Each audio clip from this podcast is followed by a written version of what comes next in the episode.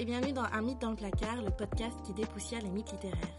J'espère que vous allez bien, que vous êtes reposés et que pour ceux qui sont en vacances, vous allez un peu profiter, malgré le couvre-feu, mais profiter de ces vacances comme il se doit.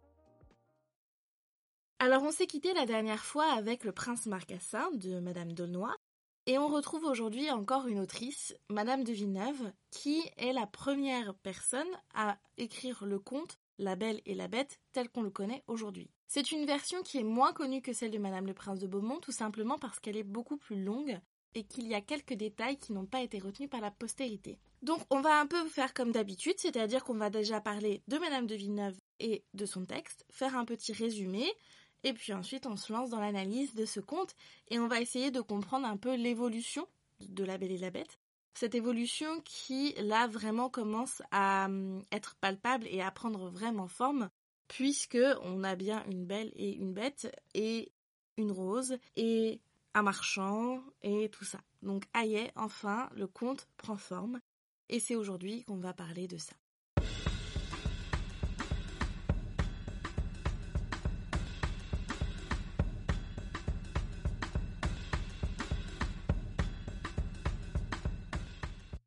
Gabrielle Suzanne de Villeneuve, c'est son nom complet, est née à Paris entre soit 1685 soit 1695, on n'est pas exactement sûr de quand, et elle y est morte en 1755. Ses deux parents sont protestants, ils sont plutôt proches du roi, et elle est mariée très classiquement en 1706 à un noble. Son mari est joueur, il dépense énormément d'argent et elle réussit à avoir une séparation de biens. C'est-à-dire qu'elle réussit à faire en sorte que sa dot lui soit restituée et que son argent reste son argent à elle et non l'argent du couple. C'est plutôt pas mal. C'est même assez avant-gardiste. Et ça montre aussi à quel point son mari devait être joueur pour qu'on lui donne ce droit-là, en 1706. Bref, ils ont une fille ensemble, son mari meurt en 1711, elle a 26 ans, plus grand-chose en tant qu'argent, mais la volonté de devenir une autrice et d'entrer dans les milieux littéraires. De plus, elle entretient une liaison avec un poète, et donc du coup, forcément, ça l'aide un peu à, à rentrer dans ce milieu. Elle est surtout vue comme une autrice de romans. Elle est connue euh, pour ses romans principalement, mais elle est aussi connue pour avoir écrit le conte de la Belle et la Bête qu'on trouve dans le recueil La jeune américaine et les contes marins publié en 1740. La légende dit qu'elle aurait croisé une femme de chambre alors qu'elle était en voyage pour les Amériques et euh, que cette femme de chambre lui aurait raconté tout simplement l'histoire de la Belle et la Bête, inspirée par la version de Straparole, mais aussi, bien sûr, on le sait, de Basile, de Madame Dolnoy, évidemment, et d'Amour et Psyché de euh, C'est donc quelqu'un dont on sait peu, qui n'a pas rencontré un grand succès. Madame le Prince de Beaumont, avec sa version très raccourcie va rencontrer beaucoup plus de succès qu'elle en 1756, 1757. Mais le fait que son conte contribue grandement, même complètement, à l'élaboration et à la mise en place du conte de la Belle et la Bête. Donc maintenant, je vais vous faire un résumé. Il faut savoir que le texte de Madame de Villeneuve est composé de deux parties. La première partie se consacre vraiment à l'histoire de la Belle et la Bête. La deuxième partie finit l'histoire de la Belle et la Bête et part dans des digressions. Euh, franchement, on va être honnête, euh, c'est très ennuyeux. voilà, donc des digressions sur la mère et le père de la belle, enfin vous allez comprendre. Mais du coup, on a une espèce d'une autre histoire dans l'histoire. C'est très mal fait, c'est très brouillon, ça demande beaucoup de concentration à lire, c'est pas très agréable. Je vous avoue que la seconde partie, euh, bah c'est long quoi. C'est vraiment long. Mais ça concerne un peu le conte, donc du coup il faut la lire pour essayer de comprendre. Mais en même temps, si vous n'analysez pas, vous ne loupez rien. Donc voilà, enfin je vais du coup vous raconter toute l'histoire, ça va être beaucoup plus simple. C'est parti.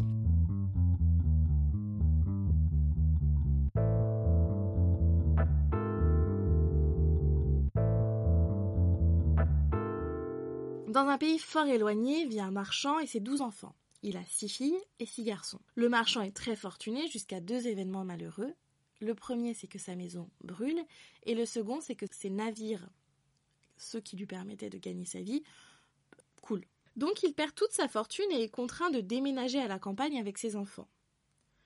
Il déménage dans un endroit où il n'y a aucun loisir, et si les garçons s'acclimatent très bien à ça, c'est beaucoup moins le cas des filles qui regrettent leur sortie, leurs balles, leurs amants, et bien sûr leur parure. C'est le cas de toutes les filles sauf une, la petite dernière, que tout le monde appelle Belle à cause de sa beauté. Belle, c'est quelqu'un de résilient, de docile, doté d'une grande bonté. Et à cause de ce caractère, elle provoque la jalousie de ses sœurs qui lui en veulent, en fait, de s'acclimater si bien à la vie à la campagne. Un jour, le marchand apprend qu'un de ses bateaux a survécu au naufrage, et donc que ses richesses peuvent revenir. Il part en ville et alors qu'il part, il demande à ses enfants s'ils veulent quelque chose, et ses filles lui demandent des bijoux, des belles robes, bref, beaucoup de choses précieuses qui permettraient d'alimenter leur narcissisme. Sauf Belle. Belle lui demande une rose. Le père part en ville et se rend compte au final qu'il ne récupérera pas ses richesses et en plus qu'il écrive les dettes. Il rentre donc un peu bredouille et triste et de nuit. Et alors qu'il est en train de rentrer, il neige, il fait froid, il perd son chemin, il y a des bêtes sauvages qui commencent un peu à lui tourner autour, donc il cherche un abri pour la nuit et là, il tombe sur un château merveilleux. C'est vraiment un château très beau mais un peu inquiétant, il y a des statues de personnes humaines figées dans des postures diverses et variées. Et il décide quand même, faute d'un autre abri, de rentrer dans ce château et d'y demander l'asile. Il ne rencontre personne dans le château. Il n'y a absolument personne. Le château semble être habité puisque euh, il est en ordre, il est magnifique, il est entretenu. Il semble qu'il y ait, il y a des feux dans les cheminées et même, même, on lui propose de la nourriture. C'est-à-dire que sur une table, il y a un festin. Le père mange, s'endort, et le lendemain matin cherche à remercier son hôte, mais n'en trouve aucun. Et peu à peu, il commence à se dire qu'en fait, le château est un cadeau qu'on lui fait d'être euh, supérieur, et qu'il faut qu'il ramène toute sa famille dans ce château aux mille richesses. Il est donc sur le chemin du retour, enfin sur le départ plutôt, quand il aperçoit la roseraie, et il se souvient de ce que Belle lui a demandé. Donc il va pour cueillir une rose. Et c'est là qu'apparaît la bête. Il en cueillit une. Il allait continuer de faire six bouquets, mais un bruit terrible lui fit tourner la tête. Sa frayeur fut grande quand il aperçut à ses côtés une horrible bête qui, d'un air furieux, lui mit sur le col une espèce de trompe semblable à celle d'un éléphant et lui dit d'une voix effroyable Qui t'a donné la liberté de cueillir mes roses? La bête est très en colère parce qu'elle pense qu'elle a fait assez pour le, marchand. Elle lui a tout offert, elle lui a tout donné sur un plateau d'argent. Le père repart comblé avec énormément de, de richesses. Et la bête, du coup, considère que prendre cette rose, c'est lui voler la rose. Il est très en colère et il dit au père que c'est très simple, il va devoir mourir pour ce vol. Le père implore sa clémence, lui explique que il cueillait cette rose pour sa fille, et c'est là la bête dit Ah, ben très bien. Si une de tes filles veut prendre ta place volontairement, je t'épargne. Le père est bien évidemment meurtri, parce qu'il sait très bien que si la bête veut le tuer lui, il tuera une de ses filles. C'est ce qu'il a à l'esprit, et du coup, bien évidemment, il ne laissera aucune de ses filles prendre cette place. La bête lui propose quelque chose, elle lui dit Rentre chez toi, prends un mois, et soit dans un mois tu reviens et je te tue, soit tu reviens avec une de tes filles, qui devra venir, et il le répète, volontairement. Le père se dit que c'est lui qui reviendra, mais que dans, dans, tous les cas, il va prendre ce mois avec sa famille pour dire au revoir aux siens, et donc il rentre chez lui, avec la rose et des coffres chargés de trésors pour ses enfants, puisque la bête lui donne ses, présents, lui donne toutes ses richesses pour faire plaisir à sa famille. Quand il arrive chez lui, il raconte tout à ses enfants, et là, évidemment, les sœurs profitent, les sœurs qui ont toujours été très jalouses de leur, de leur petite sœur, profitent de ça pour accabler la belle et lui dire voilà, voilà, avec tes, tes souhaits stupides, avec ta fausse modestie, voilà ce qu'on a, ce qu'on obtient, c'est la mort de notre père.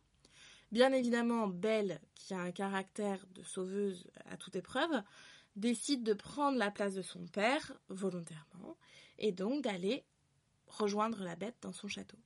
Au bout d'un mois, c'est ce qu'elle fait, elle part avec son père, ils arrivent au château, et donc elle prend la place de son père au château, qui lui dit au revoir et qui part le lendemain. À partir de ce moment-là, on voit la bête sous un angle différent. Déjà, bien évidemment, la belle n'est pas considérée comme une... Alors, j'allais dire, n'est pas considérée comme une prisonnière si elle l'est, et c'est un peu le problème de ce conte. Hein. Tout le monde le dit, c'est qu'elle est prisonnière, elle n'a pas le choix, elle doit rester là. Mais en tout cas, il essaye de rendre son séjour agréable en lui donnant tout ce qu'elle veut. Donc elle a des singes qui sont ses serviteurs et qui sont constamment autour d'elle pour lui apporter tout ce qu'elle veut, qui jouent la comédie, il y a des théâtres, des opéras qu'elle voit à travers des fenêtres magiques. Et euh, elle, a, elle est toujours habillée d'une manière absolument incroyable, voilà, enfin, elle ne manque de rien. Une beauté parfaite ornait sa jeunesse, une égalité d'humeur la rendait adorable. Son cœur, aussi généreux que pitoyable, se faisait voir en tout. Aussi sensible que ses sœurs aux révolutions qui venaient d'accabler sa famille, par une force d'esprit qui n'est pas ordinaire à son sexe, elle sut cacher sa douleur et se mettre au-dessus de l'adversité. Tous les soirs, c'est le seul moment où elle voit la bête, puisqu'ils dînent ensemble, et que la bête lui pose toujours la même question, à savoir Voulez-vous coucher avec moi ce soir? Et non, ce ne sont pas les paroles d'une chanson de Moulin Rouge. Donc du coup, la belle répond toujours non à cette question. Le temps passe et en parallèle de ça, en parallèle de ses activités dans le château et de ses dîners avec la bête, la belle fait des rêves constamment la nuit où elle voit deux personnes apparaître. La première, c'est un très beau jeune homme qui lui fait la cour, qui lui dit qu'il l'aime et dont elle tombe amoureuse en rêve et qu'elle a hâte de retrouver le soir, en fait, elle a hâte de s'endormir pour le retrouver. Et la seconde personne, c'est une dame qui lui dit d'être patiente, de faire attention aux apparences, et que peu à peu elle sera récompensée pour sa douceur, sa bonté et son intelligence.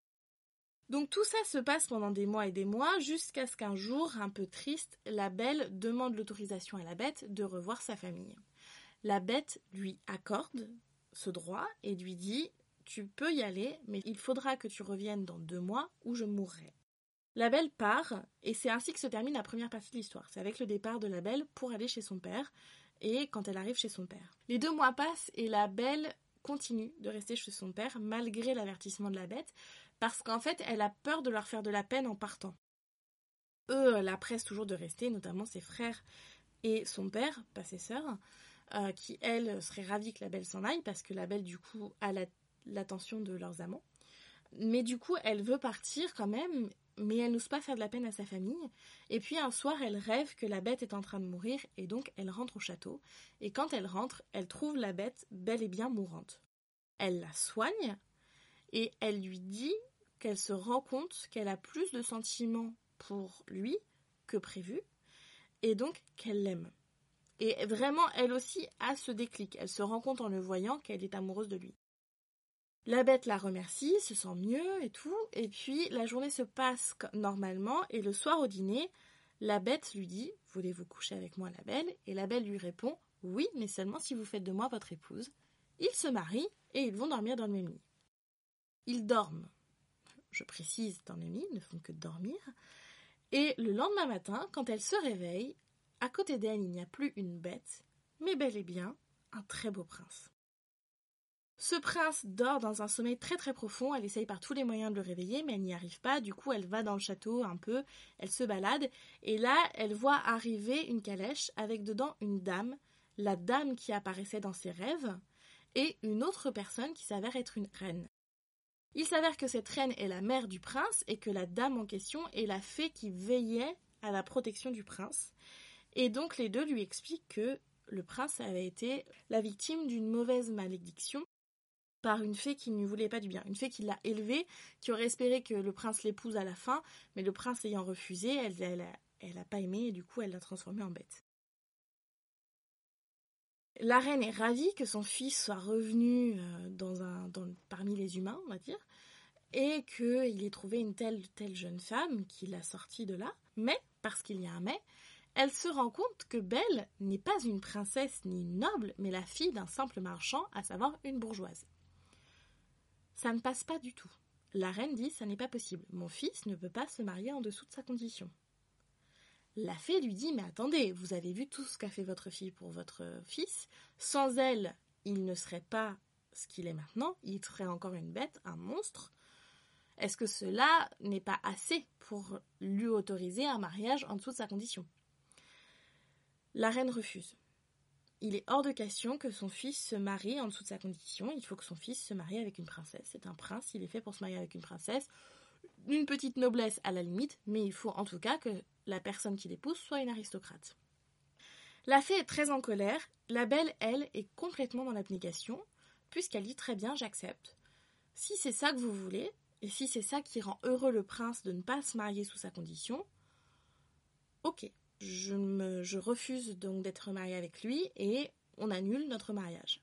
À ce moment-là, le prince se réveille, arrive, prend connaissance de la situation et lui aussi refuse bel et bien de ne pas se marier avec la belle. Il veut se marier avec elle, il l'aime et il voit pas pourquoi il ne se marierait pas avec elle. Il trouve la raison que, que sa mère invoque complètement injuste.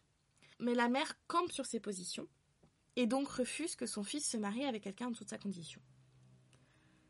Là, la fée, très en colère mais maline, lui dit très bien, mais alors en fait, Belle, et alors là c'est merveilleux, ce tour de force est merveilleux, Belle n'est pas une bourgeoise, ça n'est pas la fille du marchand, c'est la fille d'un roi, votre frère, dit-elle à la reine, et d'une fée, ma sœur, et ensemble ils ont eu la belle. Sauf que, et c'est là que commence toute l'histoire de la fée du roi, c'est insoutenable, vraiment. C'est long, c'est interminable, c'est compliqué. En fait, pour résumer, la fée s'est mariée avec un humain alors qu'elle n'avait pas le droit, mais les autres fées se sont rendues compte de ça. Et donc, une des fées jalouses a fait en sorte que la mère de Belle disparaisse, et ensuite a essayé de prendre sa place. Et donc, pour protéger Belle de la méchante fée, on l'a placée dans la famille du marchand. Le marchand n'étant pas au courant que Belle n'était pas sa fille. Voilà, à peu près pour résumer. Et donc, à la fin, la mère de Belle réapparaît et peut se remettre avec son mari, qui lui attendait, donc qui lui avait perdu au passage d'ailleurs sa femme et sa fille. Hein. Il pensait que sa fille était morte, sa femme aussi, enfin voilà, le pauvre. Et donc lui retrouve toute sa famille, Belle retrouve sa famille, mais elle ne savait pas qu'elle l'avait perdue. Et tout le monde est très heureux puisque bah, Belle est une princesse et en plus une princesse de, haute lignée. Elle épouse donc son cousin, comme on faisait à l'époque, hein, jusque-là pas de problème. Et donc on donne des postes à la cour à toute la famille de Belle, euh, famille adoptive, donc euh, son père, ses sœurs et ses frères. Et tout le monde vit heureux jusqu'à la fin des temps. Voilà à peu près pour l'histoire. Alors maintenant qu'on a vu un peu l'histoire de La Belle et la Bête par Madame de Villeneuve, on va pouvoir un peu analyser ce conte. Il y a mille choses à dire. Je vais donc me concentrer sur l'essentiel. Si vous voulez qu'on approfondisse, ce sera avec plaisir en discutant. N'hésitez pas à venir me rejoindre sur les réseaux sociaux, notamment, je vous le cache pas, Instagram, mais aussi Twitter et Facebook.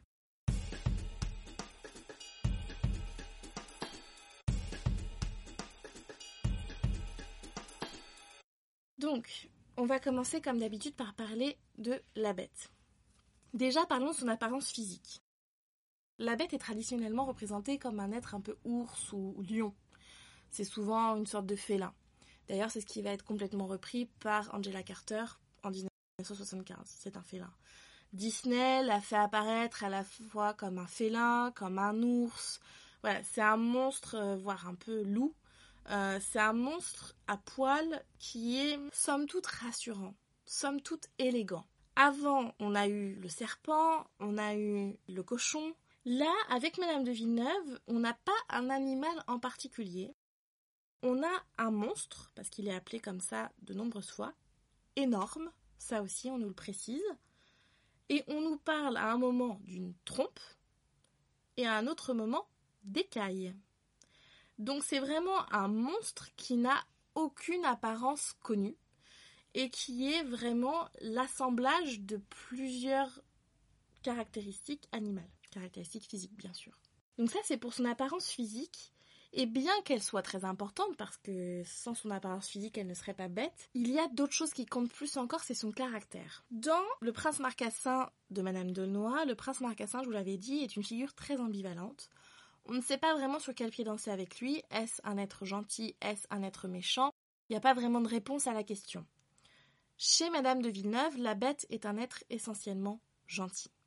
C'est un être doux, généreux, qui carrément se laisse mourir par amour. Enfin voilà, c'est quelqu'un qui est habité par des sentiments très nobles, mais qui malheureusement a peu de conversation et est assez stupide, assez limité dans la manière qu'il a de parler. Il est donc bête au sens monstrueux du terme, mais aussi bête au sens intellectuel du terme. Dans sa gentillesse, dans son côté rassurant, si on peut dire, puisque la belle n'a absolument plus peur de lui, en fait, quand elle se rend compte que vraiment il ne lui fera aucun mal, euh, il a quelque chose d'amour. Maintenant, la bête, il n'est pas que la bête, il est aussi l'amant. Je dois tout à la bête. Elle prévient mes désirs. C'est elle qui m'a procuré le bien de vous connaître, et je me soumets à la mort, plutôt que d'endurer que vous lui fassiez le moindre outrage. L'amant qui intervient dans les rêves de la belle. Donc l'amant, c'est un être d'une grande beauté, déjà physique, il est humain, mais c'est aussi quelqu'un qui a beaucoup d'esprit. Qui a beaucoup d'esprit parce qu'il est capable d'avoir des conversations entières avec la belle et qu'elle se régale avec ça, et qui a aussi la capacité de faire la cour à la belle, vraiment de la flatter, de tout simplement lui montrer son amour et ses attentions envers elle. Attention et intention. Mais c'est aussi un être qui teste la belle, il lui demande notamment de tuer la bête, ce qu'elle refuse, elle lui dit comment pourrais-je tuer l'être qui m'a tant donné? Et c'est un être qui est un peu, moi je trouve, ambivalent parce que il lui fait beaucoup d'invertissements en lui disant attention, ne te fie pas aux apparences, parce qu'évidemment c'est la bête qui te parle à travers lui en lui disant mais va au-delà des apparences, regarde la bête. Et en même temps, on a l'impression que cet amant ne veut pas que Belle tombe amoureuse de la bête, mais veut qu'elle tombe amoureuse de lui. Et c'est un peu étrange quand on sait que les deux sont la même personne. Donc c'est un être qui, est un peu ambivalent, moi qui ne m'a pas trop plu, que quand j'ai lu le conte, je me sentais mal à l'aise quand ce personnage était présent. Après voilà, c'est peut-être juste moi. En tout cas, cet être commun, qui est la bête plus l'amant, est un être assez complexe du coup. Parce que sa malédiction le force à être ce qu'il n'est pas, à savoir un homme laid et bête, et il est un peu obligé de compenser, on dirait, dans les rêves, comme si, en fait, tout ce qu'il ne pouvait pas exprimer depuis des années pouvait enfin sortir de son corps. Donc c'est un être vraiment aussi un peu ambivalent. Mais la bête en tant que telle est un être très simple. L'amant est un être aussi simple, mais dans deux manières différentes. L'un est dans la générosité, l'humilité, l'autre est dans la démonstration. Ce qui est aussi intéressant, c'est cette phrase qui est dite quand le père arrive au château donc je vais vous la lire. Cependant, ne voyant personne à qui parler et qui l'instruisit si ce palais était la demeure ou d'un homme ou d'un dieu, la frayeur s'empara de ses sens car il était naturellement peureux. La référence à homme ou dieu est très intéressante parce qu'elle fait bien évidemment écho à amour et psyché. Amour est un dieu. Et on arrive dans un palais et on ne sait pas si on arrive dans le palais d'une bête ou d'un dieu. Eh bien, c'est exactement la même chose et c'est là qu'on retrouve la trace d'amour et psyché dans ce conte. Est-ce que le prince est un prince normal? La réponse est oui, normalement. C'est un prince maudit, mais c'est un prince normal. La qualité divine, en fait, appartient à Belle puisqu'elle est fille de fée. Donc c'est assez intéressant comme parallèle. Donc voilà pour la bête. Maintenant parlons de la belle. La belle, c'est déjà un être qui est caractérisé par sa beauté. L'adjectif qu'on emploie pour l'appeler, qui lui sert de prénom, n'est pas son vrai prénom en fait. C'est vraiment une dérive liée à sa beauté physique. Donc, elle s'appelle Belle parce qu'elle est belle, tout simplement. Et on a décidé que c'est cette qualité-là qui devait être mise le plus en valeur chez elle. Pourtant, des qualités, elle en a d'autres. C'est une personne douce, aimante, résiliente, docile, intelligente, intègre, attentionnée, qui vraiment a une capacité de résistance à la douleur mentale assez intéressante, qui résiste au test de l'amant, qui s'efforce d'être toujours heureuse, d'être toujours bienveillante et dans la gratitude. C'est vraiment quelqu'un qui est plus ou moins parfait. Elle manque parfois de, maturité avec son amant. D'ailleurs, quand elle a une conversation avec son père où elle lui expose le problème, à savoir bête versus amant, que fais-je? Le, père lui rappelle, lui rappelle l'importance de l'esprit et que peut-être que cette bête qui paraît stupide est plus intéressante parce que plus généreuse et peut-être que l'esprit, le vrai, se trouve dans cette générosité et non dans les mots, que les mots peuvent être dits comme on en a envie en fait. Et là-dessus, elle manque un peu de maturité.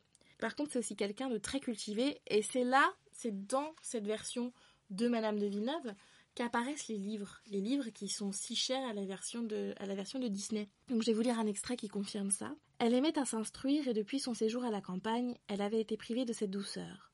Son père, par le dérangement de ses affaires, s'était trouvé forcé de vendre ses livres. Son grand goût pour la lecture pouvait aisément se satisfaire dans ce lieu, à savoir le château, et la garantir de l'ennui de la solitude. Donc, elle se réfugie dans les livres. Donc c'est donc quelqu'un de très cultivé, de très instruite, et ça c'est important. Maintenant, on va parler après de cette condition des femmes, c'est aussi une femme accomplie dans le sens 18e du terme, c'est-à-dire qu'elle sait coudre, elle sait cuisiner, elle sait s'occuper de la maison, voilà, c'est quelqu'un qui sait faire toutes ces tâches et qui donc, dans un certain sens, est une femme bien parce que, et je mets les guillemets sur bien, parce que c'est une femme, on va dire, euh, cliché dans une société patriarcale. Voilà. Mais on reparlera de la condition des femmes, c'est assez important. C'est aussi un être qui se fait constamment culpabiliser par la bête. C'est-à-dire que on lui reproche de ne pas revenir assez tôt. La dame qui apparaît dans ses rêves lui reproche sa conduite envers la bête. Tout le monde vient un peu lui dire que comment elle se conduit n'est pas la bonne chose. Ses sœurs lui disent, ben voilà, c'est ta faute si on est dans cette situation-là à cause de ta stupide rose. Son père, euh, au final, la laisse. Elle, a besoin constamment de se justifier et on a l'impression que les actes qu'elle fait lui sont souvent reprochés. Et j'avoue que c'est assez dérangeant dans le texte, cette culpabilisation. Ça, associé au fait qu'elle est emprisonnée quand même, c'est un peu compliqué et ça renforce l'idée d'un syndrome de Stockholm. Donc voilà pour la belle.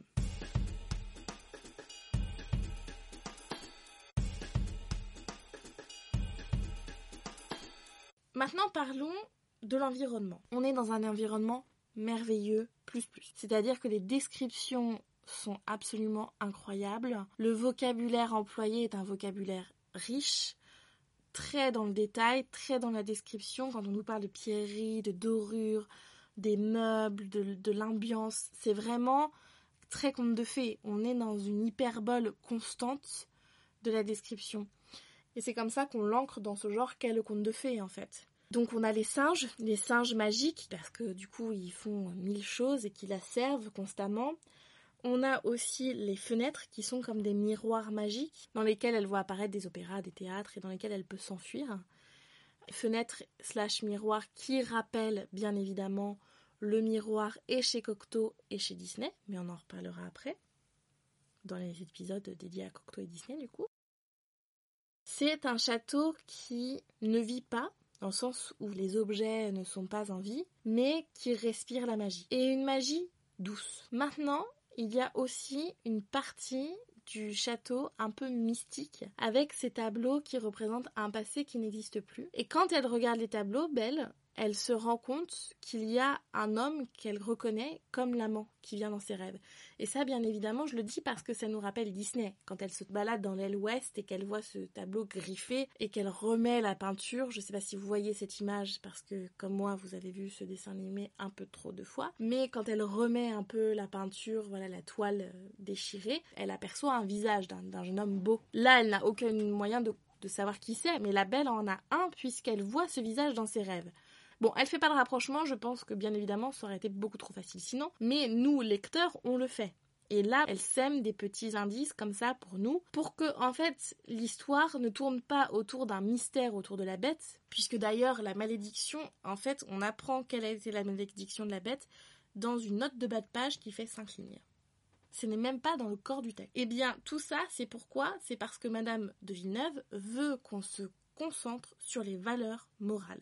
Elle veut qu'on se concentre sur les caractères des personnages, sur les actions des personnages et non sur le mystère qui entoure le couple merveilleux qu'est la Belle et la Bête. Donc voilà pour le château. C'est vraiment un château absolument incroyable. C'est un château qui regorge d'indices, qui regorge de richesse et de magie. Ce château merveilleux, ce château magique me fait plus penser au château de Cocteau qu'au château de la Belle et la Bête de Disney. Il me fait aussi penser, et je pense que Demi s'en est inspiré, il me fait penser à ce château de, de Podane euh, dans le film de Demi, donc l'adaptation de 1964. Mais pourquoi il me fait pas penser au château de Disney? Parce que pour moi, le château Disney, c'est plus un château romantique.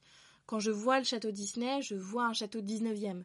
Je vois Neuschwanstein, le château de Louis II de Bavière. Je vois aussi une plume qui est une plume dans la description du château, dans la représentation du château, une plume 19e. C'est un château qui peut très bien apparaître dans Manfred de Lord Byron. Ça peut être un château qui apparaît chez Chateaubriand. Dans ses descriptions un peu, un peu sombre comme ça que peut faire Chateaubriand et à la fois si lumineuse. Voilà, pour moi, c'est un château qui peut aussi apparaître dans les rêveries de Gérard de Nerval. Quand je dis dans les rêveries, ce n'est pas le nom d'un texte, hein, mais dans la manière dont il perçoit les choses, dans la description de l'enfer de Vigny. Pour moi, c'est vraiment un château très romantique. Ce qui n'est pas le cas de ce château-là. Il a un esprit un peu romantique, mais ça reste un château qui est somme toute assez ancré dans un merveilleux 18e et dans un merveilleux conte de fées. Maintenant, parlons d'un sujet qui pour moi est le sujet clé de cette adaptation de La Belle et la Bête. Et c'est vraiment là-dessus que je vais me concentrer. Il y a d'autres choses à voir, c'est clair et net, notamment la rose et euh, ce qui se passe autour de la rose. Mais ça, on va en parler avec Cocteau et on va en reparler avec Disney. Donc c'est pour ça que je le laisse pour après. Je reviendrai dessus. Mais pour moi, il y a quelque chose de très important chez Madame de Villeneuve et qui va se retrouver un peu chez Madame le Prince de Beaumont. Donc il est très intéressant d'en parler maintenant. C'est la représentation de la femme. Vous allez me dire, ah ça part en lecture féministe. Bah oui, forcément, quand on lit ce texte, oui, ça part en lecture féministe, parce que c'est super intéressant de voir comment la femme est représentée. Et c'est notamment très important d'étudier la représentation de la femme, parce qu'il y en a énormément dans ce texte.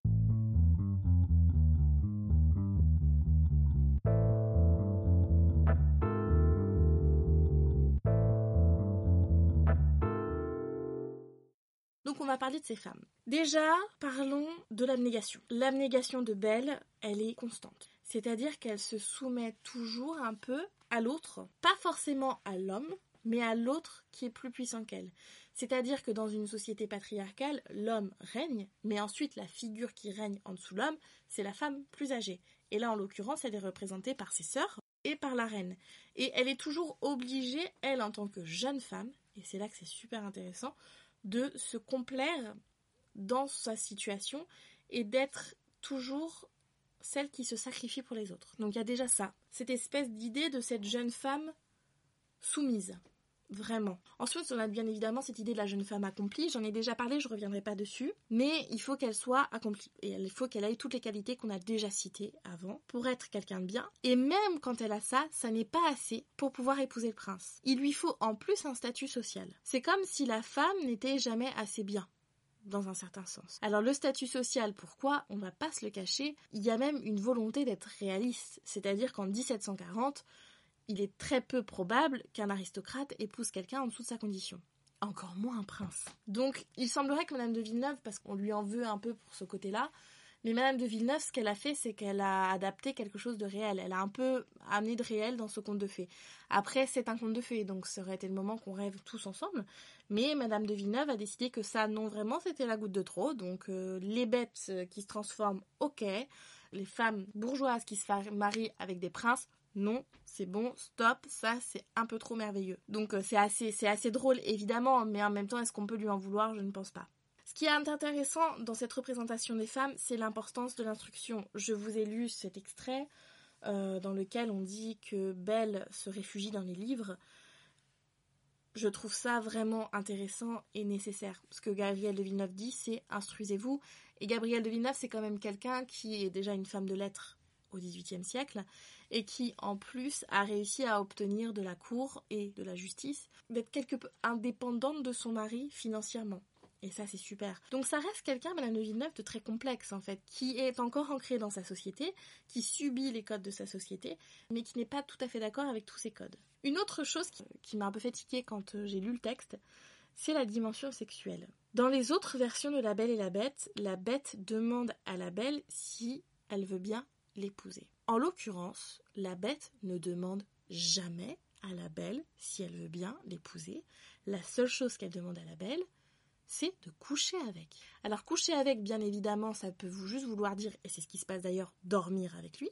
Mais évidemment qu'il y a toute cette dimension sexuelle, et la belle est même un peu apeurée, que ce soit pris de force à elle, qu'on la viole en fait. Et c'est quand même super révélateur que dans ce texte du XVIIIe siècle, ce que Madame de Villeneuve met comme peur, ce n'est pas la peur qu'on se marie, parce qu'elles savent, ces femmes, qu'elles doivent se marier, elles savent que elles sont obligées de passer par là, mais bien la peur qu'on leur vole leur virginité, mais même pas que leur virginité, qu'on les dépossède de leur corps et de leur volonté de coucher avec quelqu'un ou non. Et je trouve ça vraiment, vraiment intéressant que Madame de Villeneuve ait mis l'accent là-dessus. Est-ce que c'est parce qu'elle-même, elle, s'est sentie violée par son mari, tout simplement? Est-ce que le mariage en soi, le mariage à l'époque entre aristocrates, n'est pas déjà un premier pas vers le viol parce qu'elles n'ont pas le choix Est-ce que voilà, il n'y a pas toute cette dimension ou est-ce qu'elle n'a pas été violée plus jeune? On ne sait pas. En tout cas, c'est quelque chose qui pour elle est très intéressant, c'est que même si la belle est prisonnière, même si la belle ne peut pas s'enfuir et est soumise complètement à la bête, il y a quand même cette notion de consentement. Tant que la belle ne dit pas oui, la bête ne fait rien. Et c'est super bien que déjà dans un texte du XVIIIe siècle, l'autrice dise à ses lecteurs et lectrices, et surtout petites filles, un homme doit te demander la permission pour coucher avec toi. C'est toi qui décides. Et tu ne dois pas avoir peur, tu dois dire oui ou non. Et c'est, je trouve, très très intéressant comme dimension. On va maintenant parler d'un autre aspect, et un aspect qui pour moi est très intéressant, c'est l'ubris. L'ubris, ça veut dire l'excès. L'ubris en général, c'est quelque chose qui se retrouve chez les divinités dans la mythologie gréco-latine. Les dieux sont dans l'excès constant. On l'a vu avec Vénus chez Amour et Psyché. Peu à peu, l'ubris se change en hystérie. Et l'hystérie, c'est quelque chose qui est associé aux femmes. Je trouve très intéressant que dans le conte de Madame de Villeneuve, on retrouve l'ubris chez les fées. Pourquoi? Parce que les fées, ce sont à mon sens, la représentation de la divinité dans le folklore. Dans ce texte, il n'y a pas de dieu ou de déesse, mais il y a des fées. Elles représentent un pouvoir surhumain, un pouvoir, si ce n'est divin, en tout cas céleste. Et bien évidemment, il n'y a pas de contrepartie masculine, c'est-à-dire qu'on n'a pas d'être masculin divin. On n'a pas d'être masculin surhumain. On n'a que des femmes. Et donc, quand les femmes ont le pouvoir, quand les femmes ont un ascendant sur l'humain et donc sur l'homme, elles sont représentées comme étant dans l'excès. Pas toutes. La tante de Belle, ça n'est pas le cas. La mère de Belle, ça n'est pas le cas. Mais elles sont les victimes de ce pouvoir féminin et céleste qui est en majorité dans l'excès. Donc déjà, il y a ça. Pour moi, c'est vraiment très très intéressant de, noter ça et de noter qu'une fois de plus, les fées déjà sont ambivalentes. On avait vu ça avec Madame de Noix. Elles sont ni bonnes ni mauvaises. Il y en a des bonnes, il y en a des mauvaises. Et il n'y a pas de généralité autour d'elle. C'est pas parce que c'est comme les dieux. C'est comme les dieux de la mythologie gréco-latine. Ils ne sont ni bons ni mauvais. Il y en a des bons, il y en a des mauvais. Il y en a des bons un jour et des mauvais un jour. C'est vraiment, il n'y a pas de constante, en fait. Mais là, vraiment, que ça se retrouve chez des caractères très féminins, euh, je trouve ça vraiment intéressant. Au final, on se rend compte que toute cette histoire ne serait pas arrivée sans l'excès qui caractérise les faits. Cet excès se retrouve donc dans leur quête de pouvoir, mais aussi et surtout dans leur jalousie, et notamment aussi dans les sentiments que ces faits peuvent avoir pour des hommes humains. Ce sont les hommes humains qui pâtissent, qui sont les victimes de l'excès de sentiments de ces créatures féminines.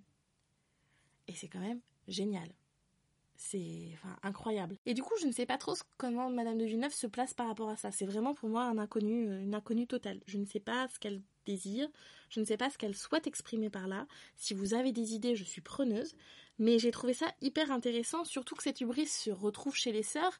Et là encore, Belle est à part. Elle a été élevée de la même manière, mais ses sœurs sont dans l'excès, pas elle. Et ce que je trouve encore plus intéressant, c'est que les sœurs ne sont pas punies pour leurs excès. Ça ne va pas être le cas dans les autres versions. Dans cette version-là, les cinq sœurs jalouses ont une place à la cour, se marient et sont heureuses en fait. Et du coup, qu'est-ce que ça veut dire sur euh, les femmes en général? Est-ce que on doit pardonner l'excès chez les femmes? Est-ce qu'on doit fermer les yeux? Ce qui n'est pas exactement la même chose. Est-ce que c'est une condition féminine? En fait Est-ce qu'il y a des femmes qui seront toujours dans l'excès et du coup on doit faire avec? Je ne sais pas ce que cherche à dire Madame de Villeneuve, mais vraiment il y a quelque chose à explorer autour de ça. Enfin, la dernière figure dans l'excès et la figure la plus, je pense, détestable du roman, c'est la reine, la mère du prince. Cette reine qui n'a absolument aucune gratitude pour sa belle-fille, parce que elle reste sa belle-fille qui sont déjà mariées, et qui préfère que son fils soit malheureux mais avec une femme de son rang, plutôt que heureux avec une femme inférieure à son rang. Et en plus, femme qui l'a libéré de sa malédiction.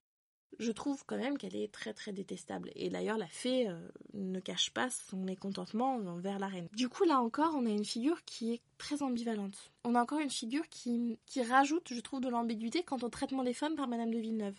Il semblerait que Madame de Villeneuve attaque les femmes de pouvoir. Est-ce qu'il y a eu un problème pour elle avec des femmes de pouvoir? Parce que la reine, les fées, voilà, c'est des femmes qui détiennent le pouvoir. Est-ce que voilà, il y a eu quelque chose qui n'est pas passé? Est-ce que du coup une femme ne doit pas être une femme de pouvoir? Vraiment, je n'ai pas de réponse à ces questions, mais j'ai trouvé ça très très intéressant chez elle et je trouve que vraiment ça ouvre un très beau débat quant à la place de la femme dans le conte de fées. On pourra en reparler quand on étudiera la figure de la sorcière, qui bien évidemment est aussi très ambivalente, moins, mais très ambivalente. Mais si on prend des sorcières, des premières sorcières comme Circé, on est dans une figure très très ambivalente. Donc du coup, la place des femmes chez Madame de Villeneuve, c'est quelque chose qui, pour moi, me paraît très important. On a vraiment une représentation plurielle des femmes et une représentation colorée. Il y a euh, tous les caractères. Il y a les femmes détestables et les femmes absolument aimables, à savoir la mère de Belle, Belle, la tante de Belle. Les femmes détestables, bah, la reine, les sœurs et les méchantes fées. Et en même temps, Madame de Villeneuve vend Belle comme étant le modèle qu'il faut suivre, à savoir belle, douce, aimante, docile et résiliente, mais aussi instruite et capable de dire non. Pour moi, Madame de Villeneuve, c'est celle qui vraiment offre la plus belle représentation des femmes. Quand je dis la plus belle, c'est la plus variée, la plus intéressante. C'est vraiment, je trouve, le point fort de son conte. Et hum, pour moi, c'est important de lire ce texte en ayant ça à l'esprit. Si vous ne l'avez pas encore lu et que vous voulez le lire, lisez-le en cherchant un peu à comprendre comment Madame de Villeneuve représente les femmes. De toute manière, c'est essentiel puisqu'elle est femme. Elle est femme dans un siècle où certes les femmes écrivent. Le XVIIIe siècle, c'est un, siècle qui laisse les femmes écrire et qui laisse les femmes être célèbres, hein, mais quand même moins que les hommes. Et d'ailleurs, à l'école, on étudie très peu de femmes euh, autrices du XVIIIe siècle. Quelques-unes quand même, mais pas tant que ça. Donc c'est évident que quand on lit un texte écrit par une femme, il est intéressant de voir comment elle représente et la féminité et la masculinité. Là, en l'occurrence, la masculinité est assez absente. Le roi, c'est une figure absente. La bête, c'est une figure très docile. Les frères, on n'en parle même pas. Ils sont complètement inexistants. Le marchand, il est juste là en tant qu'outil, mais on ne nous dit pas grand-chose de son caractère.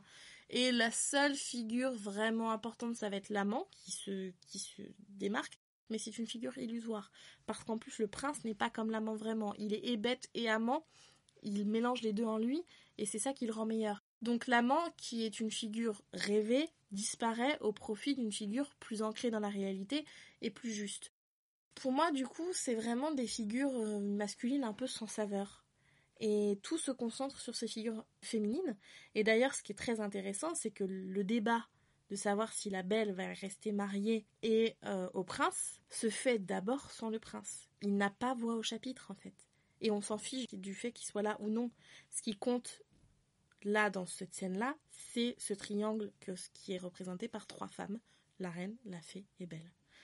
Donc vraiment, c'est pour moi le sujet principal du conte en termes d'analyse, c'est cette représentation des femmes.